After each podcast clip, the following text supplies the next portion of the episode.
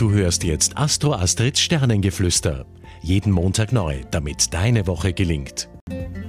Diese Woche ereignet sich ein Vollmond im Schütze-Tierkreiszeichen, der mit einer totalen Mondfinsternis zusammenfällt, die allerdings diesmal in unseren Breitengraden nicht sichtbar sein wird. Ja, da gilt es, da gilt es dann äh, in sich zu gehen und Altes zurückzulassen und gestärkt nach vorne zu blicken. Ja, ich nehme zum Beispiel gerne solche speziellen Momente oder Anlässe, Ereignisse ähm, als Anlass, um ein kleines persönliches Ritual in der Natur äh, zu machen, abzuhalten, um einfach mit diesen Mondkräften oder auch kosmischen Kräften äh, in Kontakt zu kommen oder einfach, äh, es reicht allein schon, wenn es einem bewusster wird.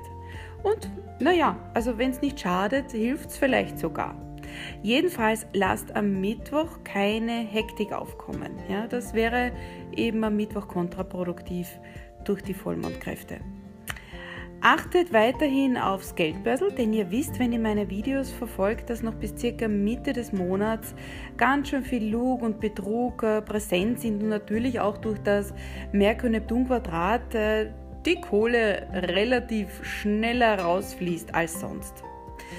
Gebt dann in dieser Woche nochmal so richtig viel Gas, versucht Projekte, Themen, Dinge voranzutreiben, denn ab Sonntag ist dann wieder der Merkur rückläufig. Aber mehr dazu gibt es von mir nächste Woche.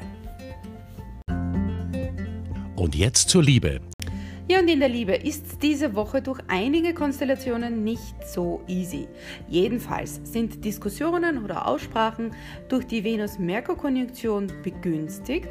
Allerdings sollten wir durch das Merkur-Neptun-Quadrat die Situation nicht zu sehr aufbauschen, denn sonst landen wir schnell im Dramen der Dramen.